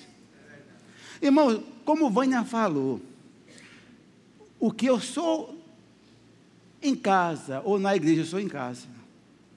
Humberto já passou por lá. Se eu tiver de falar, eu falo, não tem máscara. 2 Coríntios 11, eu acho que é 3,18, diz assim: todos nós, tudo bem que está se referindo a um texto da velha aliança, e todos nós com o rosto desvendados, contemplando como por espelho a glória do Senhor, somos transformados de glória em glória, como pelo seu Espírito. Esse texto eu aplico muito para os casais. Quem é que vai mostrar como você está de verdade? É um espelho. O espelho mostra as imperfeições, aí você vem com um reboco, não é? mas é o espelho que mostra isso do seu rosto. Mas a glória também mostra como é que estão os nossos corações. Mas o que, o que eu quero pegar aqui é quando ele diz, e todos nós com o rosto desvendado, o rosto desvendado quer dizer sem máscara. Não tem mais lugar para mascarados na igreja. Eu considero esses ditos como crente camaleão. De acordo com o ambiente, ele muda. Se está numa árvore verde, ele fica verdinho. Eu já vi, se está numa árvore meia seca, marrom, ele fica sequinho, ele mudou a cor. É o popular crente chuchu. Se bota na carne, pega gosto de carne, no peixe, de gosto de peixe, na galinha, gosto de galinha. Não, não. Na igreja acabou. Nós temos que ter uma personalidade só. Ninguém engana a Deus. Assim como eu sou cabeça de Vânia, eu tenho um cabeça sobre mim que é Cristo. Então, eu tenho que me policiar, porque eu sei qualquer coisa que eu fazer de arbitrariedade contra a minha esposa, eu tenho um cabeça sobre mim. Eu não posso prevaricar da minha posição. Eu não posso prevaricar. Pessoas olham para a Vânia e pensam que Vânia manda em mim. Não existe isso. Basta eu olhar. Eu não faço força para ser o que eu sou. Eu, eu sou o que eu sou. Eu sou autoridade na minha casa. Agora, viva como autoridade na casa. Faça jus a essa posição. Como? Assume do seu papel cuidando dessa mulher, investindo, suprindo. Deixa eu dizer uma coisa para você, e as mulheres vão gostar que eu sei. Um dos maiores investimentos que eu faço, e oriento a vocês fazerem, você que já faz, aumente, é você dar uma mesada à sua mulher, não é dar uma mesada nela. Mas é dar uma mesada a essa mulher. Mesmo, ah, pastor, mas minha mulher trabalha, ganha dinheiro. Não, não isenta de você dar uma mesada a ela. E uma, é um dos maiores investimentos. Quando você dá uma mesada. Queira dar o melhor para sua mulher. Pode ser seu nonô, miserável. Ranzinza, mão de figa, ranzinza. Sabia que tem homens que só com, compra o melhor para ele, para ele, ele compra o melhor, mas para a mulher vai numa loja de ponta de rua para comprar para a mulher. Ei, eu aprendi a dar o melhor para minha esposa. E tire essa mentalidade maligna. Para que tantos sapatos? Você é doido, Zé? Só tem dois pés, para que tanto sapato? É uma centopeia? Não existe isso. Eu sei que alguns homens estão dizendo, meu Deus, para que eu vim? Mas tem que ser. Isso é para salvar seu casamento. Quando eu aprendi isso, eu comecei a praticar isso, meu relacionamento melhorou. Eu pergunto qual é a dificuldade que uma mulher tem de submeter um marido que, que valoriza e honra? Nenhuma. Sai com minha mulher, eu estava pregando desse na igreja e falei, sai com minha mulher, e, e ela chega em locais, né? Em alguns lugares que a gente vai. Eita, meu Deus, gostei desse sapato. Meu Deus, calçou. Eita, meu Deus, esse é bom. Esse é bom, meu Deus, para eu dar aula no rema. Aí pega outro, aí, mas esse baixinho, depois que eu dei aula no rema.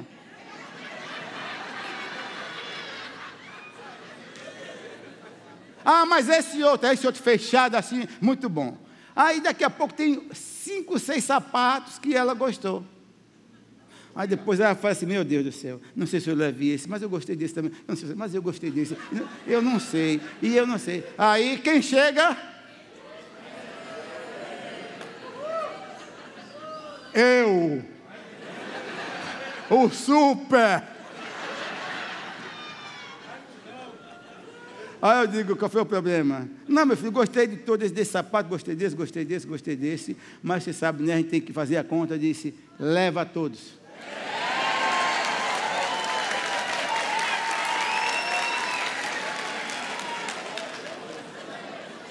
Faça ou não?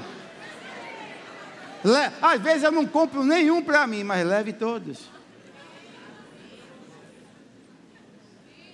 Mulheres, olha, deixa eu falar para você, seu cabeção.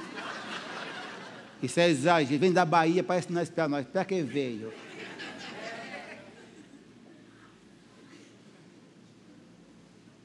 Casou? Quem está solteiro aqui? Quem está noivo, noivo, noivo, solteiro? ainda tem chance de cair fora.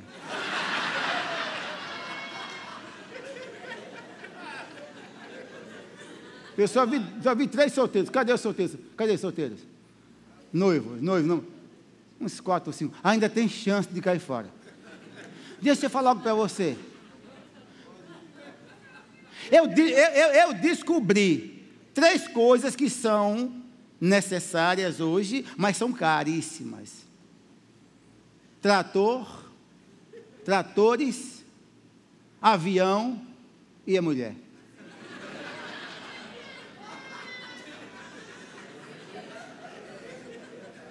Agora, deixa, deixa eu dar uma boa notícia para você que está assim me censurando. Sabe por que foi que Deus fez essa, as nossas esposas caras? Porque, sabe o que quer saber? porque Ele quis nos fazer ricos.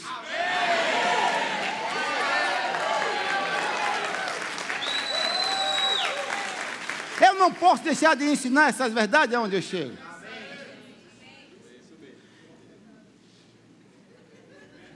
Está aqui, ó. Não gosta de fazer supermercado, não gosta de feira, não gosta de um bocado de coisa. E eu faço. Eu sei o que ela não gosta, eu vou e faço. Deixa eu falar, mulheres gostam de bolsas. Eu não, ei, ei, ei, epa, eu não falei bolsa. Está no plural. Mulheres gostam de bolsas. Louis Vuitton. Que mais? Diga aí, me ajude, me ajude.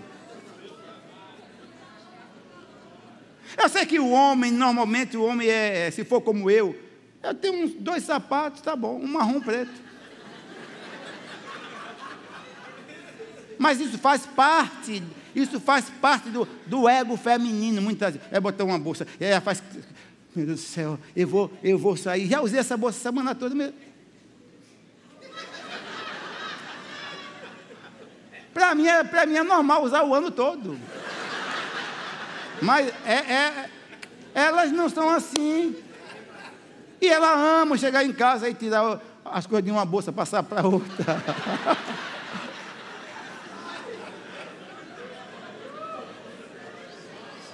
Olha só, eu, eu, falei, quando a mulher, ela é amada, pastor, profeta Humberto. Colossenses 3,19, Paulo diz assim: Vós, marido, ame sua, sua mulher e não trate com amargura. Colossenses 3,19, foi Paulo que falou: ame e não trate com amargura. Deixa eu falar, não, não adianta você ser bom no seu trabalho, na sua faculdade, ser maravilhoso, chegar em casa, você. Antigamente eu dizia que era um monstro. Antigamente eu dizia que era King Kong. Depois eu pedi perdão a King Kong. pedi perdão, porque eu assisti King Kong quando era menino. Nunca mais assisti, nem entendi, nem lembrava mais. Eu dizia, muitos maridos King Kongs. Mas não, não é King Kong, são maridos cavalos. Porque quando eu fui assistir um filme de King Kong um dia desse, assisti uma, havia aquela cena, meu Deus, como eu estava errado. Eu, eu tenho que ser o um marido como King Kong. Quando ele pegava aquela menina lá, e ele trazia aquela menina na mão, que a câmera né, enquadrava no olho dele, os olhos deles brilham, os olhos do King Kong só faltava sair. O, você viu o coração dele através dos olhos com aquela menina. Ele não apertava, ele tinha um maior cuidado, mesmo levando tiro, ele sentia, escondia. Então não são maridos King Kong, são maridos cavalos. Que todas, todas, todas vocês casaram, casaram pensando em, em, em, ter um marido gentil, não foi? Foi ou não foi? Diga aí, é verdade. Aquele, aquele marido cavalheiro, que abre a porta do carro, não é assim? Pega na sua mão, abraça você. Não foi assim. Mas, lamentavelmente, algumas depois que casa, não é o caso de vocês, elas entendem, descobrem que não casou nem com um cavaleiro. Casou com um cavalo. E olha só, eu percebo o seguinte, que é, é, esse, esse maltratamento que alguns homens dão para as esposas afeta diretamente a autoestima. Vocês entenderam o que eu estou falando? Afeta diretamente a autoestima dela. E deixa eu falar, tem mulheres que a autoestima está tão baixa, ali está mais baixa que a barriga de sapo. Porque o camarada só, só abre a boca para acusar. Você não faz nada que preste. Você não presta para nada. Você é igualzinho a sua mãe. Isso aí não é elogio, não. É dizendo que a velha não presta. Estou falando sério. E, aí, e isso aí leva a mulher a se desprezar. Daqui a pouco fica uma mulher 10, desarrumada, desajeitada, desdentada, desorganizada, porque ouve só palavras negativas. Não, comece, use a sua boca. A sua boca é um manancial. A sua, é um manancial. Abre a sua boca para construir, palavra que constrói. Tem mulheres que estão tão abatidas, tão acabadas que você vê no semblante. Isso reflete em casa. Daqui a pouco você vê a mulher usando, ao invés de estar em casa com uma roupa normal, mesmo aqui em Recife, o Salvador que é quente, ela pode botar uma roupa normal em casa, está sozinha, bota um moletom, que o fundo está lá no chão. Nem anjo indo dar jeito. Tudo isso a culpa é do marido. Ah, tá, a minha está aí, eu sempre digo, a minha só anda arrumada. A minha toma banho, escova dente. Usa perfume cheiroso, hidratante cheiroso. Viaja, o lugar dela na cama fica cheirando. Mas tem mulheres que não, ela pra, se arrumar para quê? Se o cabo nem elogia. O marido parece que o gato engoliu a língua. Ei, você que elogiava tanto, o que foi que houve que você perdeu? Sua mulher vai no salão arrumar o cabelo, passa quatro horas lá naquele negócio e puxa, e não sei o que, e pinta, e não sei o que. E, e, e quando chega em casa, você não diz nada.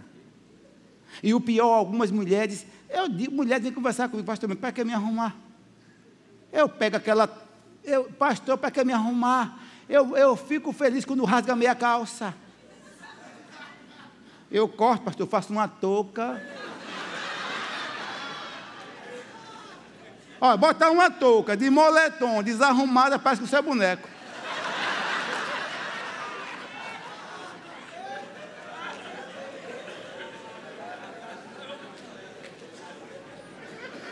Não é verdade.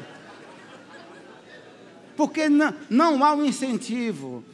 A, a minha se arruma, está bonita, minha filha, está linda, ficou linda. Aí a mulher vai no salão, se arruma, como eu falei, se arruma, corta cabelo, faz sobrancelha, faz aquela é, asinha de gaivota, não sei lá, na, na, na, na coisa, e, e bota batom, faz tudo, se arruma.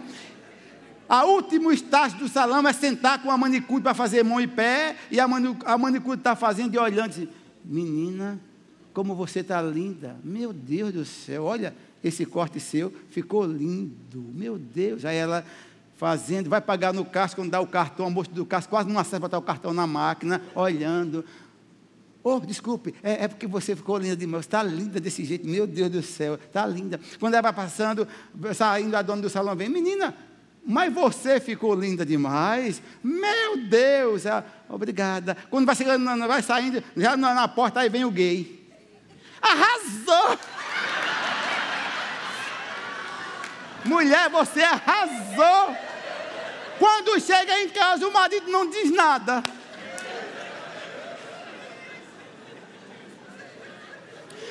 Pode ouvir os elogios de quem quer que seja, mas o que ela quer ouvir é o seu. E o pior, não elogia em casa, não vai faltar quem elogie lá fora. A minha trabalhou vinte e tantos anos, quase 30 anos, serviço público, e trabalhou com muitos homens. Muitos homens. E você acha que. Deixa eu falar, deixa eu falar uma coisa para você. Abre seu olho, Zé.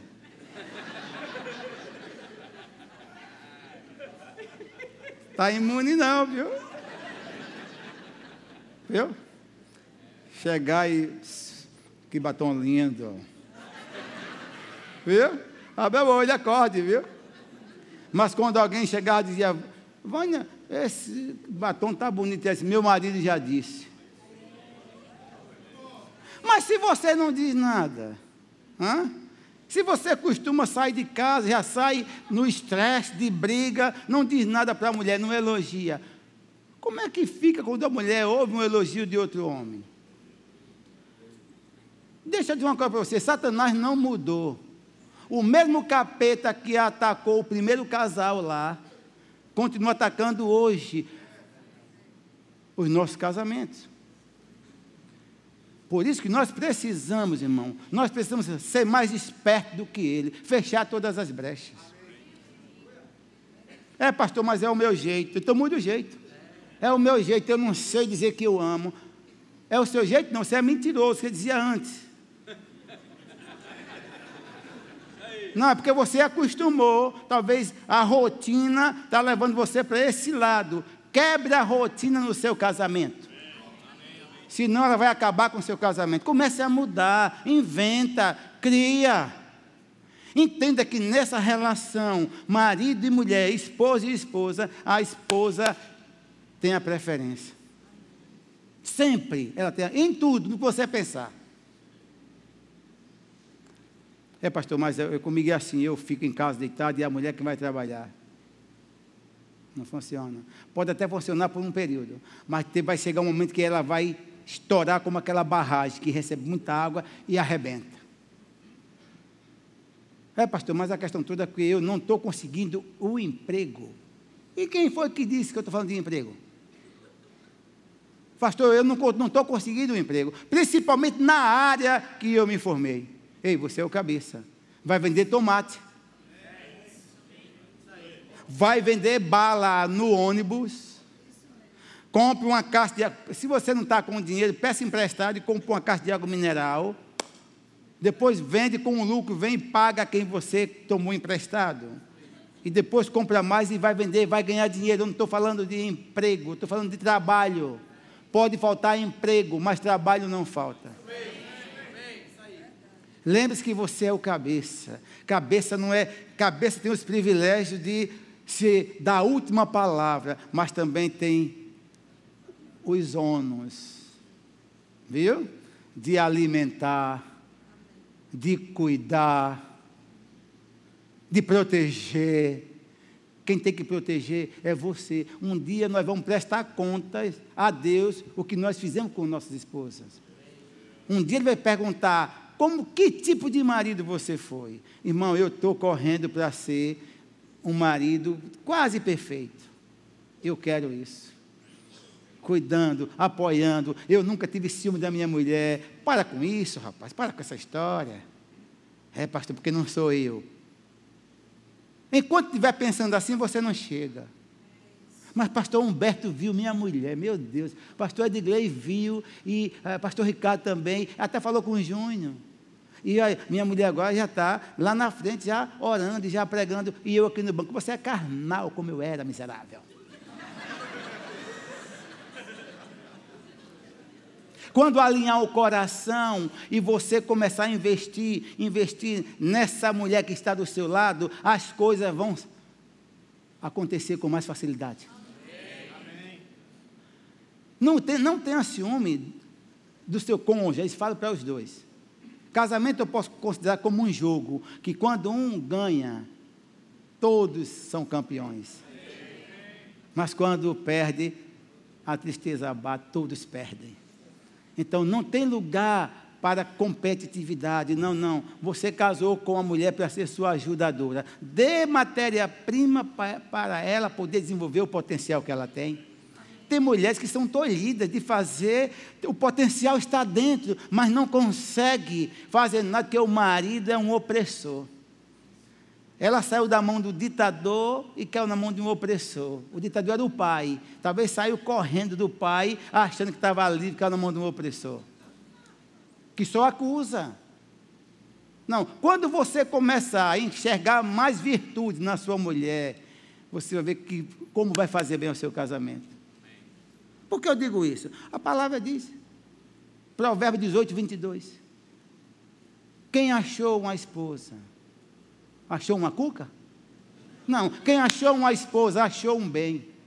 E alcançou a benevolência, quer dizer, o favor, a graça do Senhor. Eu já achei, ok? Eu entendo isso, que eu já achei. E eu valorizo isso. Você precisa começar a praticar. A, agradecimento, agradecer a Deus pelo casamento que você tem, pela esposa que você tem, pela companheira, pela ajudadora. Começa a fazer isso. E quando você começar a fazer isso, as coisas vão chegar para você de uma forma diferente. Vai ter, um, vai ter uma mulher abençoada, porque o que é que está lá em Romanos 4,17? Que Deus é um Deus que chama a existência as coisas que não são ou que não existem, como se já fossem. Mas se eu sou imitador dele, eu também vou chamar a existência. Se não fosse Vânia chamando a existência o marido que ela queria, aonde eu estaria hoje? Não, ela chamou a existência, ela orou, ela pagou um preço em oração. E ela não desistiu de mim. Se a sua mulher ainda não é essa beldade toda, você pode ser uma existência, você ter a mulher conforme você deseja. Agora, lembre de uma coisa: o cabeça da casa é você. É você que tem que dar direção. E a cabeça é um líder. Essa palavra ali no original é a palavra proístime, quer dizer aquele que conduz com segurança. Eu pergunto: sua mulher tem confiança em você? Será que ela confia nas decisões que você toma? Deixa eu falar para você uma coisa. Errei no negócio do consórcio.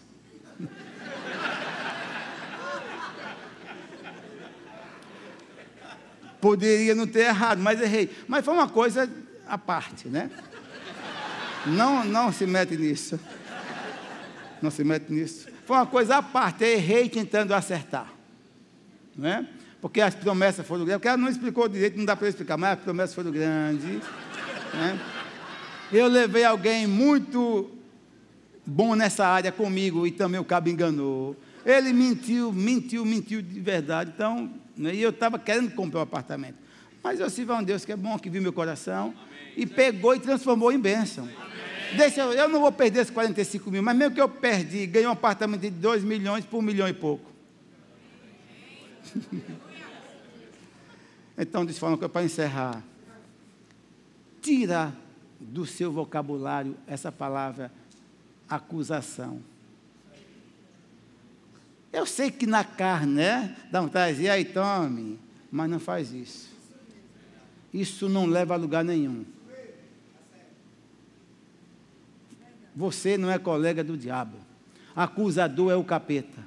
Mesmo que o seu cônjuge cometa um erro, você faz vistas grossas e você apoia o seu cônjuge a sair dos prejuízos, mas não acuse. Porque se ela tivesse me acusado,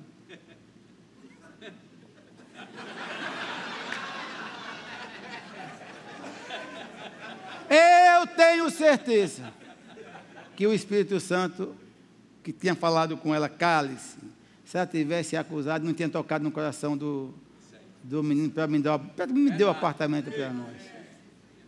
Amém? Deus leva a sério isso aqui, ó. Aliança. Você é um com o seu cônjuge, não é com, através de DNA, não, através de aliança.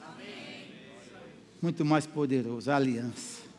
Amém? Então, investe no seu cônjuge. Eu até brinquei com o pastor Humberto hoje e com o irmão jo, Joás. Eu disse que ia dizer algo aqui, mas não vou dizer como eu disse que ia dizer.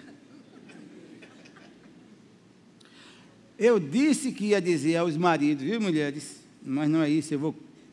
Eu disse ao pastor Humberto que ia dizer aos maridos que na data de aniversário de vocês, eles dessem um faqueiro ou uma panela de pressão. Mas eu já já estou já tô perdoado. Na verdade, é uma das coisas que não se pode fazer. Cadê os maridos? Levante a mão. Cadê os maridos? Marido, cadê? Noivo também, noivo, noivo, levanta a mão. Olha só, vai casar, então está na, na fila. Não é sabedoria. Chega a data de aniversário da sua mulher, você dá um fogão.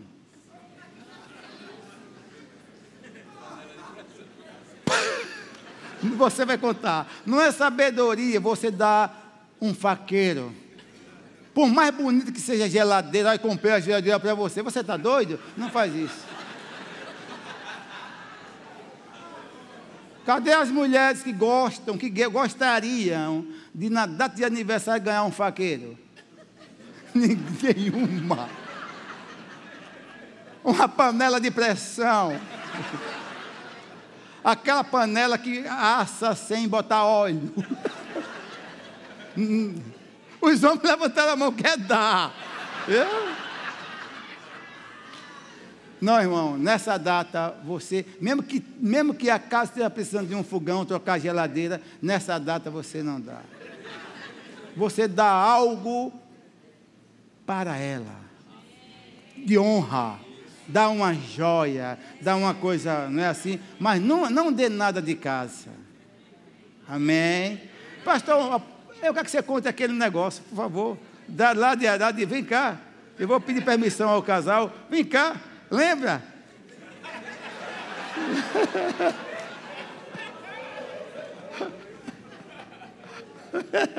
Ele lembrou, me lembrou hoje. Na realidade foi ele, né? Epa! Não, eu estava em Salvador lá no evento, era aniversário de Cristiane, e ela estava chegando em Salvador, se eu não me engano. Foi, estava chegando. Eu disse, rapaz, vamos ali, Raimundo, vou comprar um presente para Cristiane numa loja. Aí a gente entrou numa loja lá bonita, lá tem umas roupas bonitas. Aí tem uma senhora, bem idosa já, né? Aí Raimundo chegou para a senhora e fez: Olha, a senhora acredita no negócio desse? O que foi, moço? Esse rapaz aqui comigo, né? A esposa dele está chegando, está fazendo aniversário. Ele disse que ia comprar uma panela de pressão para ela. Aí a, a velhinha disse: Eu metia na cabeça dele. Glória a Deus, glória a Deus. Mas antes, antes de eu passar para o pode vir, Joás. Eu quero saber, eu não sei, eu não conheço ninguém aqui. Assim, conheço alguns, a maioria não. Entrou, veja só. É, é, hoje eu sou assim, não é? tenho esse casamento de 33 anos, estamos para 34 anos, e a única é, é, eu só posso atribuir ao Senhor Jesus. Se não fosse Ele, pode, pode acreditar, se não fosse Jesus, eu não estaria casado. Eu não estaria, porque um gênio miserável, vindo do candomblé, cheio de demônios, não ia dar certo. Se não fosse Jesus, eu sei que ela estava casada com outra, com outro, eu talvez com outra, ou sozinho, mas quando ele entrou, ele transformou as nossas vidas. Ele mais mudou, literal, mudou radicalmente a nossa vida. Hoje eu consigo dominar os instintos. Não é se vem aquela coisa de gênio, eu consigo dominar fácil, porque o maior habita em mim. Então, se você está aqui, casado, né, ou vai casar, você, pastor, eu tenho uma vida boa, mas pode melhorar. Quando Jesus entra, tudo muda, tudo transforma. Então, meu casamento mudou. Eu falei que não existe casamento perfeito, não, mas existem casamentos bem alicerçados em Cristo, na rocha. Então, se você está aqui hoje e você ouviu essa palavra, está ouvindo o que eu estou falando, e você está sentindo algo no seu espírito, isso é o, é o Espírito Santo trabalhando com você. É o Espírito Santo trabalhando no seu espírito. Tem alguém aqui, todo mundo com os olhos fechados. Tem alguém aqui que gostaria de fazer uma aliança com o Senhor Jesus? Você já fez com essa mulher, com esse homem, mas de repente está faltando a aliança com o Senhor Jesus. Todo homem precisa de Jesus. Pode até viver uma vida aqui achando que vive uma vida boa, tudo bem. Mas olha só, olha só, deixa eu falar para você. Pode até viver uma vida boa, uma vida próspera aqui na terra, sem Jesus. Pode até viver uma vida boa, você nunca entregou sua vida a Jesus, vive uma vida boa, você trabalha honesto, não é assim? Mas eu falar com você, dura coisa é partir daqui sem Ele. Parte daqui sem Ele, aí é que é o problema. Então, se você está aqui, eu não vou demorar muito por causa do horário, eu passei já, mas se você está aqui, você está ouvindo essa palavra, você está dizendo, essa, essa palavra é comigo. E é com você mesmo. Levante uma de suas mãos, aonde você está. Estou vendo uma mão. Eita. Eita, glória a Deus. Pode baixar a mão. Eu fico feliz demais. Profeta Humberto, se for só a minha vinda aqui para esse rapaz, esse jovem bonito, entregar a vida a Jesus, já foi tudo para mim. Eu sei o que é que Jesus faz na vida de alguém. Ele mudou a minha. Eu era terrível, genioso, terrível, mas quando ele entrou, ele transformou. Vai transformar a sua. Tem mais alguém? Não, não tenha vergonha. Levante a mão, eu vou orar com você. Vou dar um abraço e um beijo em você. Tem mais alguém? Levante a mão. Você que não quer sair daqui do mesmo jeito que você chegou. Tem mais alguém aqui? Também? Glória a Deus! Oh! Deixa eu falar algo para vocês. Nosso Jesus está voltando. Os sinais evidenciam a volta dele para buscar a sua noiva, a sua igreja. E a pregação do Evangelho tem que ser algo urgente. E essa igreja tem muita unção nessa igreja. A unção nessa igreja, na, na vida desses pastores, é impressionante. Dificilmente uma pessoa chega aqui e sai do mesmo jeito. Pessoas vão chegar aqui como criaturas e vão sair como filhas. Pode vir aqui os dois à frente, eu quero dar um abraço em vocês, os pastores também. Mas tem mais alguém? Se tiver mais alguém, você também pode vir. profeta Humberto, vem cá, fique em pé. Edgley, Ricardo, irmão Joás, vamos dar um abraço nessa turma aqui.